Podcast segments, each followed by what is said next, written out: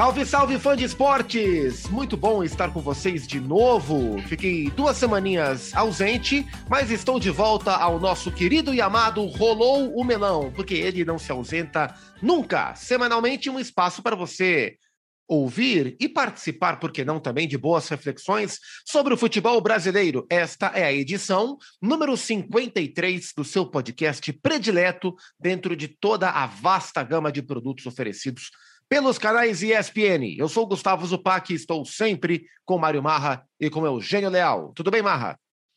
Como vai, Gustavo Zupac? Prazer estar com você, com o Eugênio Leal, com todos e todas que estão sempre nos ouvindo no Rolão Melão. Zupac, teríamos até um convidado especial hoje, né? Teríamos o Gilmar Dalpozo, que não teve pouso, que falaria é... com a gente hoje, mas ficou preso no avião, confusão para chegar em Recife e ficou agendado. Em breve ele vai falar com a gente.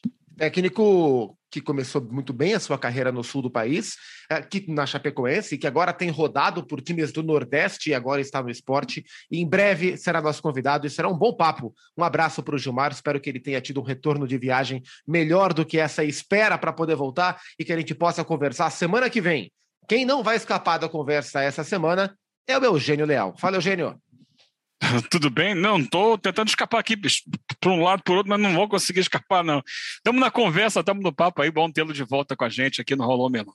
Boa, muito obrigado. E para rolar o melão e tornar o nosso papo devidamente autorizado, eu vou chamar ele, e você já está acostumado a acompanhá-lo nas grandes transmissões dos canais ESPN, na abertura das transmissões, no intervalo dos jogos de Comebol Libertadores ou de Premier League. Para você que curte o futebol no mundo, o eterno futebol no mundo na TV e sempre no podcast, Alex Tseng é quem vai autorizar o nosso melão. Chega mais, Alex. E rolou o melão! Boa, Tseng, obrigado pela rápida e importante participação, porque só quando o melão é autorizado a gente pode conversar. Senhores, é, olhando para os temas recentes do futebol brasileiro, a gente já falou muito aqui é, dos times emergentes, dos clubes emergentes. A gente já falou bastante aqui do sempre considerado trio de favoritos a tudo no futebol brasileiro. Hoje eu vou puxar a conversa para um outro lado, para um time que a gente tem falado menos, pelo menos no nosso espaço, mas sempre muito presente na programação dos canais ESPN, mas que vem chamando a atenção de uma forma ou de outra nesse instante da temporada. É um time que está classificado para as oitavas de final da Copa do Brasil, é um time que está é, muito perto da vaga e é o líder da sua chave na Comebol Libertadores, e é um, um, time também que é o líder do Campeonato Brasileiro, ainda que nesse estágio inicial do campeonato. Então é um time que vem muito bem nas três frentes que, que disputa nesse momento. E estamos falando do Corinthians. Acho que é um bom momento para a gente olhar para o Corinthians. Esse papo é gravado na quinta-feira, dia 19 de maio. Há dois dias, o Corinthians empatou com o Boca Juniors na Argentina em 1 a 1 pela quinta rodada da fase de grupos da Libertadores, né? E eu estava lá para acompanhar essa cobertura. Corinthians muito perto da vaga. É, e chama a atenção uma estabilidade, né? Que fazia tempo que não acompanhava o Corinthians. E acho que nesse momento, estabilidade é uma boa palavra. Líder em duas das competições, classificado na terceira, que é o mata-mata. Dá para dizer que tem algo acontecendo no Corinthians nesse momento, Mário Marra? Eu adoro essa expressão. É, uso muito, inclusive. O Gustavo Hoffman ficava, falava e olhava para mim rindo, porque sabia que era a minha predileta. Sabe por quê? Porque a gente não está lá dentro para entender todos os processos, mas de fora a gente observa que tem algo acontecendo, que tem algo sendo feito, bem trabalhado, que existe uma ideia, e eu acho que tem algo acontecendo sim, Zupac. Eu, bom, acho que a gente precisa traçar esse cenário, né? O Corinthians foi um, um, mudou de técnico, fez a opção por um técnico não habituado ao futebol brasileiro. Ele faz uma detecção, ele faz um diagnóstico do que precisaria mudar para que o Corinthians se adequasse à forma de trabalho dele e ele talvez também precisasse se adequar ao elenco que ele tem. É, a sensação que eu tenho, Zupac, eu não sei o que vai acontecer com o Corinthians na temporada, está muito longe da temporada terminar, mas a sensação que eu tenho é que o Corinthians vai ser mais forte ainda que foi na temporada passada. E na temporada passada, o Corinthians pegou vaga direta para a Libertadores. O Corinthians fez uma temporada de recuperação, tudo, mas o Corinthians fez uma temporada boa. Parando para pensar de como ela começou e como ela terminou, foi uma temporada boa, foi uma temporada positiva. Para mim, a atual vai ser mais positiva ainda. Mas, Eugênio, chegou a hora da trairagem. Mas eu acho, eu acho que a gente tem que aproveitar que você esteve lá tão perto, e acho que a gente tem que te colocar aqui também nessa parede, né, Eugênio, para fazer umas perguntas claro. para apertar o Zupac. Você quer que eu comece fazendo?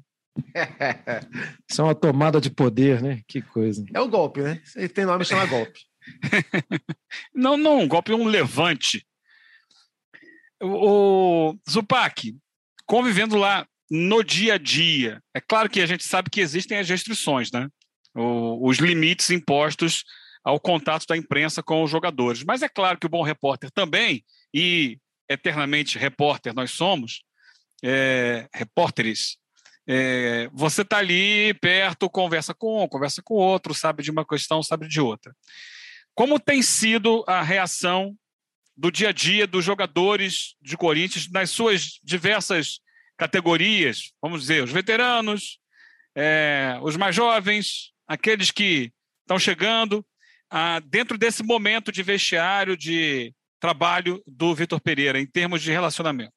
É, isso me chama muito atenção mesmo, porque são três categorias, né? São os jovens, são os veteranos e tem os intermediários.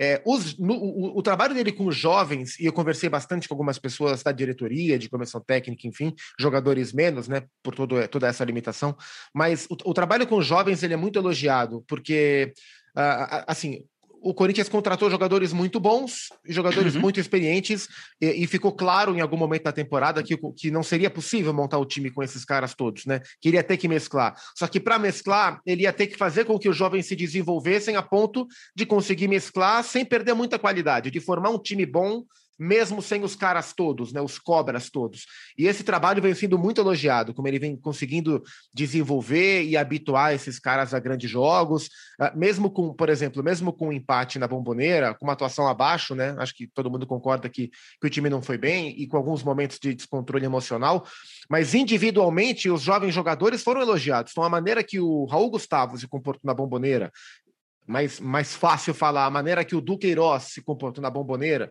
e isso vale para outros jogos também, isso vem chamando a atenção da diretoria e ele vem sendo muito elogiado, não só porque ele melhora os jogadores e melhora o time, mas também naquele segundo interesse da diretoria de valorizar para vender, isso também é muito importante. Então, o trabalho dele com os jovens, condicionando os jovens para momentos importantes na temporada, é um ponto bastante elogiado. Vamos lá para outra ponta, para os veteranos.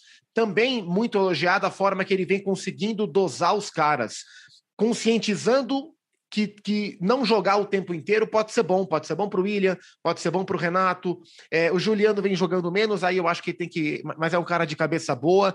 E especialmente o Fábio Santos, né? O Fábio Santos é um cara que vem jogando muito bem a Libertadores, é um cara que vem jogando muito pouco quantitativamente, o Fábio, é, é, é, o Piton, por exemplo, fez quase o dobro de jogos do que o Fábio Santos nas mãos do Vitor Pereira. Mas a leitura interna é que o, esse trabalho que ele vem fazendo, fazendo com os veteranos vai possibilitar aos veteranos jogar melhor quando eles estiverem em campo, e jogar por mais tempo, né? E eu usei o Fábio Santos porque esse é um exemplo. O Fábio Santos acaba o contrato no fim do ano. E o Fábio Santos ele tem com ele uma questão de que a hora que o Corinthians perceber e que eles perceberem que ele não está servindo tanto como ele já serviu, ele vai pedir para ir embora, que ele não quer ficar para atrapalhar. E a leitura que o Fábio Santos tem e que pessoas da diretoria também tem é que do jeito que tá, do jeito que o Vitor Pereira tem usado, isso vai render talvez mais uma, duas temporadas de Fábio Santos. E se ele jogasse direto, não ia render tanto assim. Então é, é uma longevidade que ele vem oferecendo também para os veteranos. Aí tem o terceiro ponto, que são os intermediários. E tem uma figura que personifica os intermediários, que se chama Roger Guedes. Roger Guedes vem jogando muito pouco.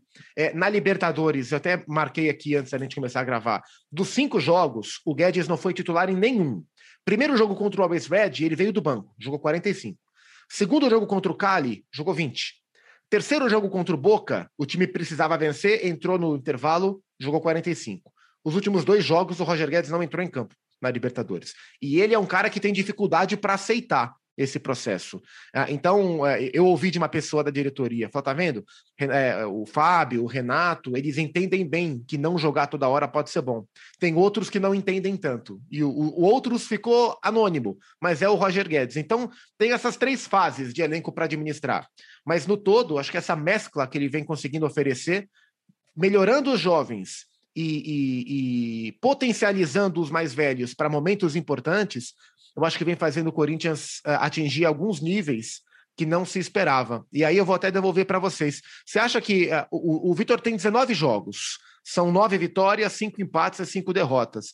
Vocês acham que nesse momento ele, de alguma forma, conseguiu mudar o status do Corinthians nos campeonatos? A maneira que vocês olhavam o Corinthians no começo dos campeonatos mudou em relação à maneira que vocês olham o papel do Corinthians nos campeonatos hoje? Fiquem à vontade. Não. Por quê? Porque eu acho muito difícil o Corinthians ser campeão brasileiro em um campeonato de 38 rodadas, com o técnico que acabou de chegar. Mas acho que o Corinthians vai fazer campanha para Libertadores, como fez na temporada passada. E não mudou, porque eu acho que o Corinthians já era candidato nos torneios de mata-mata. Para mim, o Corinthians já é candidato a Libertadores, já é candidato à Copa do Brasil. É, e, e, já era antes. Né? Quando eu falava de Flamengo, Palmeiras e Atlético, eu sempre pensei em Copas no Corinthians também. Pela característica da competição, pela forma que acho que o Corinthians vai encarar essas disputas. O Corinthians é gigante, bom, não preciso ficar falando isso aqui, né? Todo mundo está cansado de saber. E tem, quando, quando joga em casa, o Corinthians amedronta qualquer time, assim, no sentido de é um, estádio que pulsa, é um clube que entende muito bem o que representa o seu torcedor, o que representa defender, os jogadores entendem o que representa defender aquela camisa, e, e é mata-mata. Né? Daqui a pouco o Corinthians pode pegar aí quem? Pode pegar um River, pode pegar um. e pode ganhar. E aí vai ganhando cada vez mais corpo, vai ganhando cada vez mais confiança e eliminar né, um, um gigantão aí do futebol sul-americano e Copa do Brasil, obviamente, né? O Corinthians é um gigantão do futebol brasileiro. Então, acho que não chegou a mudar. Agora, eu estou completamente aberto a mudar a minha opinião em relação ao brasileiro também. Deixa só o tempo passar um pouco é, mais. Ô, ô, Mário, sabe que, e até quero ouvir do Eugênio, eu, eu vou fazer um contraponto na, na, na, sua, no seu olhar. Eu, eu acredito mais no Corinthians no brasileiro do que nos torneios de mata-mata, e explico. Até já falei isso no ar, acho que falei no Sport Center. É, porque para ganhar um torneio de mata-mata, o Corinthians vai ter que fazer algo que até agora ele não fez. E é claro que ele pode fazer mas vai ter algo que ele não fez, que é ganhar de alguém melhor do que ele. Né? Acho que o, o ponto negativo do trabalho do Vitor até aqui são os clássicos, né? O jogo com Boca, os jogos com Boca são grandes enfrentamentos, mas são os clássicos. E acho que inevitavelmente para ganhar uma competição dessa, você vai ter que cruzar com Palmeiras, Flamengo, Atlético ou River. É muita sorte você chegar numa final de Libertadores e não cruzar com nenhum desses caras. Para ganhar o Brasileiro, ele pode tomar pau nos seis jogos contra Flamengo, Palmeiras e Atlético. Se ele conseguir se mostrar competente como ele vem se mostrando dos times iguais para baixo, ele tem chance de título. E é claro que a regularidade é um desafio gigante. Mas acho que dentro desse cenário, como eu acredito, ainda acredito menos no Corinthians contra os, contra os times melhores do que ele, eu particularmente vejo as chances maiores para brasileiro do que para do que para mata-mata. Queria ouvir o Mr. Leal também.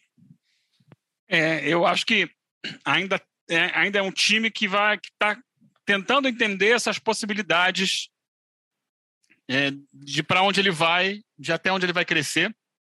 É um time melhor do que no início do ano. É um time melhor do que quando chegou o, o Vitor Pereira. Mas é um time que, para mim, ainda não tem um, um teto. Eu não sei qual é o teto desse time do Corinthians. Eu vejo que é um trabalho bem desenvolvido, eu vejo que é um técnico com muitas ideias, com muito repertório, e que está conseguindo mudar muita coisa lá dentro. E mesmo sem é, esse tempo, sem eu saber até onde ele vai, ele está indo longe, né? É claro, o Campeonato Paulista foi abaixo do que o torcedor espera, o torcedor, tá? Não da minha expectativa, mas talvez o torcedor, porque sempre quer ganhar. Não ganhou. E perdeu os clássicos. Mas nesse início de uma é, vamos colocar assim, uma segunda temporada dentro da temporada, né? porque a gente vira uma página ao final dos estaduais para começar simultaneamente Brasileiro e Libertadores. Nesse início, o Corinthians vai bem. ainda não joga futebol fantástico. Você colocou uma coisa, o, o Zupac, sobre vai ter que ganhar de times melhores. No mata-mata, nem sempre. Você pode se amarrar com, com um time teoricamente melhor, né? que é a história que eu chamo de levar a luta para o solo. Vem para cá, traz para o que eu consigo fazer e passar. É, o Corinthians ganhou é, o, o Palmeiras, o, o Palmeiras é, na, nos quatro jogos contra times considerados melhores, que teve recentemente na, nessas competições, o, nos 90 minutos, o Palmeiras não ganhou nenhum, né? Não ganhou nenhum do Atlético. Nos 90 não ganhou do Flamengo, empate e prorrogação. Nos 90 contra o Chelsea também não ganhou, foi para prorrogação e ainda quase conseguiu levar o Mundial. É isso, é isso, Eugênio. Você está tá coberto de razão nisso aí. Ô, ô Zupac, deixa eu tocar aqui num outro assunto. Eu tenho do, dois temas contigo. O primeiro é o seguinte: é, você falava muito, é, sobre, a, além da, da, escalação, né? Vai soltar a escalação 19 horas e tal, mas a gente, especialmente no, no Sport Center da manhã, horário do almoço ali, manhã, horário do almoço, falava sobre a história dos cards, né? Ele tinha um card para gastar de uma vitória e aí negocia um empate que seria ok, dá para negociar um empate contra o Inter para ganhar o jogo com o Boca, né? Esse card foi reservado para o clássico com São Paulo? É, esse é um jogo, esse é um jogo que se ele pudesse guardar um card da vitória, é, ele guardaria. Nesse momento, eu enxergo pela, pela diferença de campanha de um campeonato e outro, né, e da estrutura do campeonato, o campeonato brasileiro nesse momento ele é tratado com muito carinho pela, pela, pela comissão técnica. É, na Libertadores o Corinthians já tinha uma situação um pouco mais confortável para esse jogo com o Boca, é, e ele entende que pela característica dos jogos, ele consegue montar times mais competitivos, fechar um pouco mais nos jogos fora, empatar e para resolver em casa, quase como se fosse um mata-mata dentro de um campeonato de pontos corridos, que é a primeira fase. Mas no Campeonato Brasileiro, sempre que pode, ele vai colocando força máxima, né? Ele vai colocando os principais. É, e, esse, e a programação foi feita em cima dos três jogos, né? Inter, Boca e São Paulo. É, então, para Inter e para Boca, é, para Inter e para São Paulo, eu enxergo o Vitor Pereira é, usando o que ele tem de melhor, tentando se impor, tentando fazer o que ele não fez em outros jogos. Então, esse clássico ele é importantíssimo para ele, né? Porque foi contra o São Paulo que ele estreou e, e ele tinha horas de trabalho. Foi contra o São Paulo que ele foi eliminado no Campeonato Paulista, jogando pior as duas vezes, né, nesses dois momentos. E agora ele tem a chance é, de mostrar mais. É, e, e, e, não só porque o trabalho anda, mas se a gente voltar no tempo, na eliminação do Corinthians para o São Paulo no Paulistão, uma das narrativas do Corinthians, e até segundo o Vitor Pereira, o que interferiu para ele escalar o time, era que ele tinha tido quase 48 horas a menos né, de, de, de preparação. Agora não me lembro se eram 24 ou 48 horas a menos de um jogo para o outro da fase anterior, da quartas de final para a semifinal. É, agora inverte, né? O Corinthians jogou na terça e hoje é quinta-feira, gravamos na quinta. O São Paulo joga hoje contra o Jorge Wilson. Então, para o clássico, não sei com que time que o Rogério vai, mas para o clássico, o Corinthians vai ter mais tempo de preparação, com um estágio já mais avançado de trabalho, com o Vitor Pereira tentando vencer o primeiro clássico, né? Então é um jogo bastante importante também porque envolve liderança do campeonato. Eu não tenho a menor ideia se você sabe como foi, mas você teve lá, a pessoa mais próxima que eu posso perguntar é você. Como, como foi o convencimento, como foi o papo para o resgate do jogo? É, a palavra que eu ouvi foi ultimato. Não é ultimato, hein? é ultimato. Porque era a última chance, né? A última chance mesmo. A diretoria estava descontente com o Jô, é, o Vitor Pereira estava descontente com o Jô, é, o Corinthians tinha acabado de contratar o Júnior Moraes, o que foi também um recado para o Jô. O Roger Guedes estava jogando aí de vez em quando também. E aí, depois do último atraso, o último sumiço, na verdade, que ele teve, a conversa foi franca em relação à postura, em relação não só ao cumprimento da, das coisas internas, mas em relação a peso. E o que se fala é que o Jô perdeu quase 4 quilos, né? Visivelmente ele está mais rápido em campo. Isso dá para para reparar em algumas arrancadas curtas. E aí ele começa a se recuperar em cima disso, né? E, vem, e a gente conversou no Sport Center sobre, né? Não só na função de definição, até acho que menos nessa função, mas na função de auxílio, de preparação, de fazer pivô quase no meio-campo, né? Na, na, saída de bola. Acho muito importante esse trabalho. E de fato ele vem recuperando. É impressionante como o Jô vem crescendo. Eu, eu particularmente, não acreditava que o Jô pudesse se recuperar. Não acho que seja definitiva a recuperação, mas ele vem numa crescente que eu, sinceramente, não imaginava que ele fosse mais capaz de, de atingir. E isso é interessante. Isso vai na contramão do, do Moraes, né? Eu esperava mais do Júnior Moraes nesse começo. Acho muito discreto o começo do jogador ucraniano barra brasileiro no Corinthians, mas o jogo é uma surpresa. Hoje, quando a gente pensa no time titular, vai ter uma final amanhã, ele vai pôr todo mundo para jogar, na minha cabeça não há dúvidas de quem é o centroavante. Esse centroavante hoje é o Jô. E não ter dúvidas sobre isso é algo surpreendente para um Corinthians que começou o ano sonhando com Cavani, com Diego Costa, com esses caras aí, né? É um fato. É, você falou que não é definitivo, né? E é, assim, para quem conhece o mínimo da história do Jô, sabe que é isso, né? É uma, uma carreira, uma trajetória de altos e baixos. Né? Ele oscila muito, tem momentos maravilhosos de grande desempenho, seguidos de buracos assim enormes de eh, participações fraquíssimas e imagino eu que tem a ver um pouco com a, com a vida pessoal dele, as dificuldades que ele mesmo já postou aí, já, já assumiu. Bem, mas que se nesse momento for um momento de alta, como foi em 2017, né, quando ele foi figura decisiva para o título brasileiro do Corinthians, e estadual também naquele ano, é, que, que, que seja, né, e que ele possa, enquanto ser humano, né, enquanto cidadão, também ter mais tranquilidade para tocar a vida dele. Mas a minha questão é sobre outro jogador importante desse elenco, eu já citei aqui, dos mais usados, que é o João Vitor. É mesmo. É... A gente teve essa semana a presidente do, do Palmeiras, é, a Leila Pereira, falando que não vai negociar jogadores, não vai vender jogadores na janela de meio de ano. É, é impossível o Corinthians falar da mesma forma, bater pé e manter o João Vitor, ou, ou é mesmo a expectativa vender o jogador para ajudar a equilibrar as contas? É impossível o Corinthians falar que não vai vender. E eu me lembro que na janela de dezembro, eu tive uma conversa com uma conversa informal com o presidente do Corinthians, com o Duílio, e ele me falava isso no fim do ano. Ele falou: olha, a gente tem algumas sondagens de um outro jogador, mas é, entendo que o Corinthians precisa mudar a sua cara de ser um mau vendedor. O Corinthians é historicamente um mau vendedor. Quer dizer, mal para ele, né? Bom para quem compra, porque o Corinthians vende muito barato. É, e a janela do, do, fim do ano, né, a janela de, de inverno na Europa, ela é ruim né, para os times brasileiros. É difícil que venham os grandes montantes. Então, o Duílio é, conscientemente recusou algumas propostas no fim do ano, entendendo que no meio do ano, né, na janela que se aproxima, ele teria melhores possibilidades e que com um time melhor, esses jogadores seriam mais valorizados. E o João Vitor é um deles. Assim, os jogadores mais é, procurados pelo mercado europeu no Corinthians desde o último ano são o João Vitor, era o Gabriel Pereira, que já foi vendido, e o Lucas Piton. É, e o João Vitor, é o, é o, embora não seja tão novo, né, entre aspas, está né, caminhando para 23 para 24 anos, e para o mercado europeu isso já não é mais tão novinho assim, mas ele vem desenvolvendo, né, e eles entendem que hoje esses jogadores valem mais do que valiam antes. O Corinthians foi procurado pelo, pelo Porto, Porto fez uma consulta ao Corinthians, então o Corinthians sabe que uma proposta pode chegar, é, e se ela chegar, o Corinthians vai ouvir com possibilidade de vender. O Corinthians precisa vender jogador. O Corinthians trabalhou com superávit no último ano, mas precisa vender atletas. O João Vitor é um desses jogadores valorizados, é, mas o Corinthians não tem pensado em trabalhar abaixo dos 10 milhões de euros. Se chegar algo acima dos 10 milhões de euros, Corinthians está bem aberto para conversar e acho pouco provável que recuse uma proposta, mesmo o João Vitor sendo bastante importante. É, Mário Marra, o seu teclado depois do F4 tem qual tecla? F6, F8? Qual que é? Tem F5. F5. É, e, e, foi uma semana muito conturbada no futebol brasileiro, nas duas principais séries. Muita troca de treinador, né?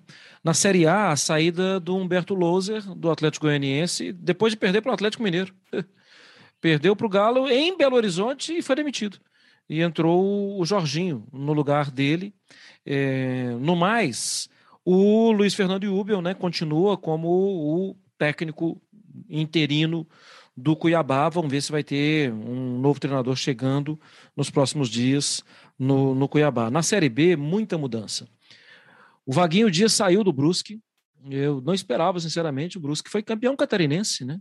O Vaguinho conseguiu, na reta final do Campeonato Brasileiro também, dar a volta por cima no Brusque. E a surpresa é o Luan Carlos, que foi preparador físico do próprio Brusque e que assume o cargo como técnico aos 29 anos. Ele é muito novo, o Luan Carlos, vamos observar. Sucesso a ele na, na carreira.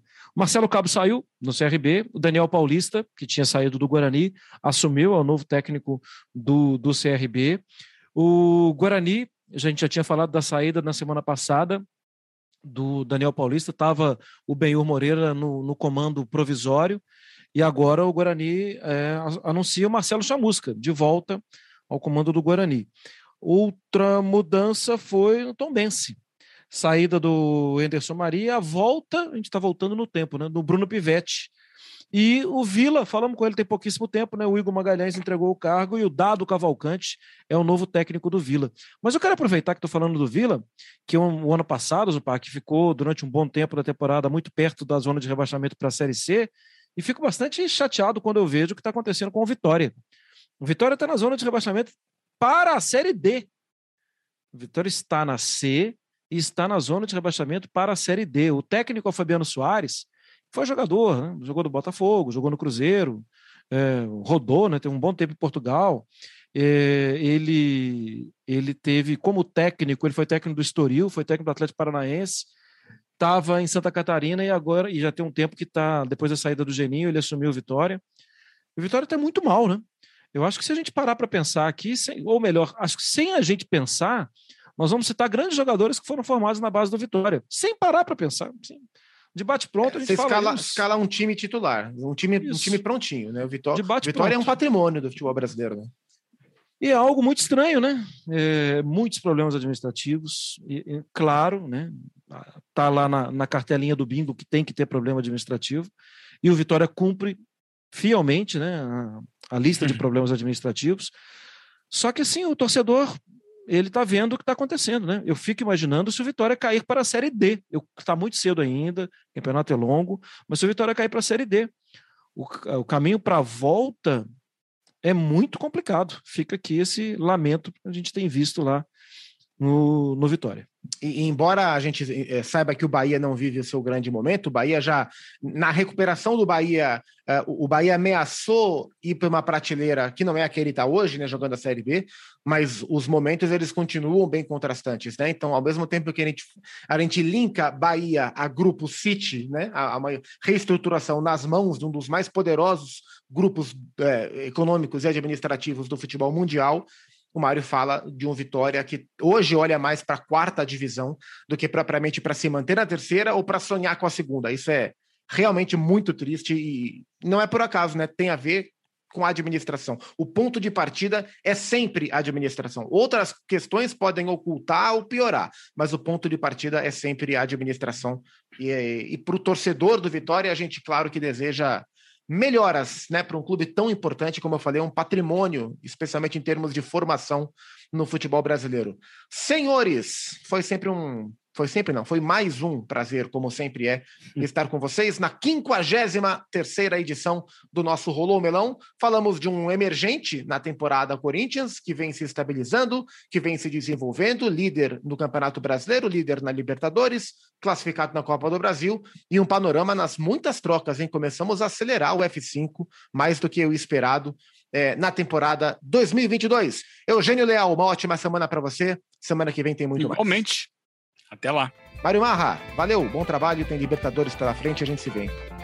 Um prazer, até mais. Valeu, obrigado, fã de esportes. Semana que vem tem mais Rolou Melão para você na edição 54. Cuidem-se e até a próxima.